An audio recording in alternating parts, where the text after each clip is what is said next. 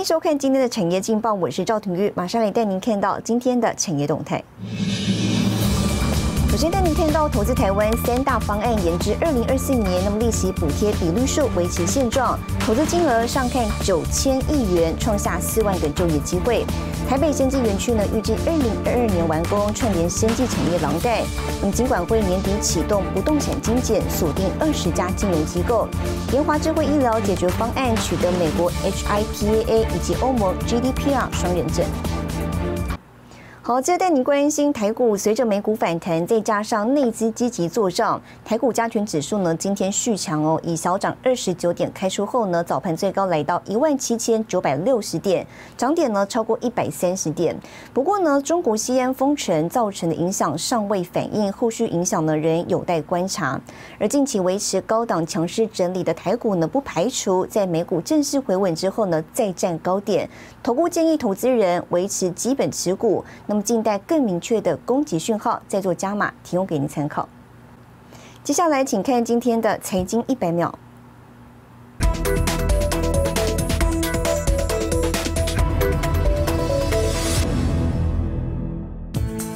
美国总统拜登周三与联邦快递等民营企业以及官员进行会谈。拜登在会前表示，美国消除供应链混乱的行动已成功避免圣诞节前的危机。威斯康星州日报周三报道，富士康有资格获得威斯康星州将近三千万美元的租税优惠，这是红海厂房从二零一八年在威州动工以来首次获得州政府补助。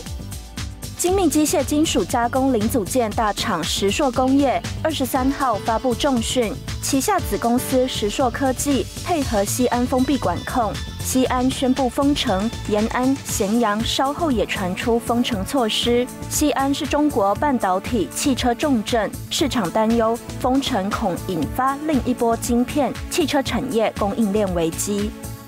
最近一周，马来西亚遇上毁灭性的洪水，超过六万人受影响，范围包括半导体厂聚集的雪州、首府沙雅南。马来西亚半导体封装占电子业全球贸易的十分之一。和商贝斯半导体因水灾停工，并下调了 Q 四的预期营收，粗估损失两千八百万美元。新唐人亚太电视整理报道。好，看好云端产业发展，代工大厂广达二十一号宣布呢，加码投资美国，扩充当地的伺服器产能。那么，资深副总经理杨启令表示，哦，未来三年会积极布局云端领域。另外，在研发方面呢，明年也会有新的计划。看起来，我们整个在未来的整个这个云端的产业里面，我们认为非常非常的蓬勃。看好云端产业发展，广达继十一月增资美国子公司，二十一日再度宣布扩大投资田纳西工厂，砸下一千六百万美元，目前累计投资约四千两百万美元。广达指出，加州与田纳西的伺服器工厂同步扩产，分别因应西岸的资料中心需求及服务东岸市场。我们对于未来三年的计划里面，其实还蛮积极的，已经有连续几波了嘛，哦，所以然后又加上说我们泰国厂，其实今年底以前我们也有一个新厂也开始 也进入营运，在研发上面，我们其实明年可能也会有一些动作了。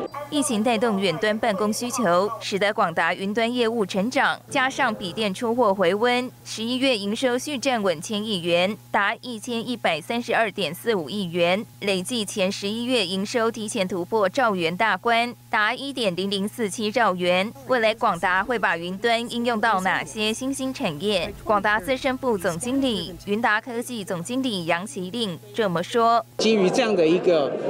研发的投资，我们会继续往五 G，甚至到六 G，继续往那边方向走。元宇宙里面有很多的需要更高的、更快的一些算力，啊，这里面含的包括 GPU，哦，这个我想我们有很完整的系列产品。我觉得广达应该是一个蛮蛮完整的一个 solution。至于缺料问题是否缓解，杨启令表示，料况是有一些比较紧凑的，但是明年看起来就舒缓比较多，所以很多状况会比原先想象中的可能会好一些。另外，市场好奇广达今年加薪分红，杨奇令景透露，董事长林百里和副董事长梁四正非常照顾员工。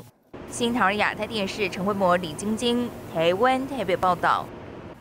好，带您看到今天的国际重要财经报纸讯息。彭博社，英特尔公开要求供应商禁止使用新疆生产的产品。金融时报，中期在美国挂牌业务大减，美国证券交易所呢积极开辟东南亚企业挂牌。华尔街日报，标普企业第三季呢现金规模创下新高，达到三点七八兆美元。多数企业呢明年将再买回库藏股跟发放股利。日本产经新闻，疫情冲击日本大企业冬季奖金呢平均减少百分之五。我们再看到台湾牛生原樟木呢是国宝级保育树种，不过仍有不肖业者呢盗采运送到中国繁殖。那么中国更宣称了牛樟芝呢是属于中国的。台湾国宝牛樟芝协会理事长陈水田认为有义务呢为台湾牛樟木正身，借由公司技术呢为牛樟木鉴定，打造专属的数据库。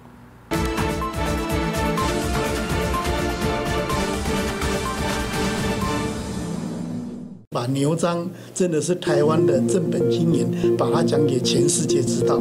台湾国宝牛樟芝协会理事长陈水田表示，牛樟树是台湾特有原始种，不过中国宣称牛樟芝是中国的。他举例，二零一六年受邀参加中国福建牛樟芝研究所举办的世界中草药联合会议，主办方就把牛樟列为中国牛樟。陈水田认为有义务为台湾牛樟木正身。这些所有的树木，我们是不是可以把它做它的 DNA 的基因鉴定，列一个 QR code，将来的话就有一个数据库。陈水田利用牛樟芝同位素含量比率判别生长地，运用先进分析技术进行产品成分及 C 种基材鉴定。今天如果他把它运到北京，或是他把它运到四川，这个很多都已经在那边都在种的，我不认为那个是道地的药材。因为它不是在适当的地方生长。台湾牛樟芝产值曾高达新台币三十亿元，但二零一三年的牛樟芝有毒事件，尽管有关单位出面澄清，也挽回不了对产业的重创。陈水田表示，协会在风波后成立，并每年办研讨会，共同探讨台湾牛樟发展走向。要让牛樟芝发扬光大，还是要做新药开花？因为你一个新药开花做出来的。技术，你可以有二十年的专利。另外一个想法说，这个牛樟既然是木头，然后有那么漂亮的彩色颜色，是不是可以往文创的方向来做这个展览？二零一四年八月举办首次牛樟芝艺术展，获得广大回响。二零一九年扩大举办牛樟芝文化节，展现牛樟芝软实力。台湾业者研发脚步也不曾停歇，把牛樟菇萃取成粉状。做复方基底，或是将牛樟木萃取精油，开发多元产品。也有业者投入抗疫口服药的研究开发。在中医院的 P 三实验室用 Delta 病毒，那这个动物实验在十月已经通通做完了。那这个动物实验的效果是我们看起来是非常非常的好。感谢陈水田老师。陈水田也不忘企业社会责任，帮助罕见疾病病友。因为牛樟是台湾特有的。不是有钱人才可以吃得到的，在公司有这样的一个设定，希望说，譬如说老人年轻他就吃得起，有需求的人可以提供给他。经协会与产官学研多年努力，台湾牛樟芝产业有复苏迹象，要携手前进，扩展国际市场。好，带您看到明天十二月二十四号星期五有哪些重要的财经活动。美股周市，央行发布十一月全体货币机构存放款跟投资。劳动部呢发布最新无薪假统计。台湾经济研究院公布十二月份景气动向调查。谢谢您收看今天的产业劲报，我是赵廷玉，我们明天再见。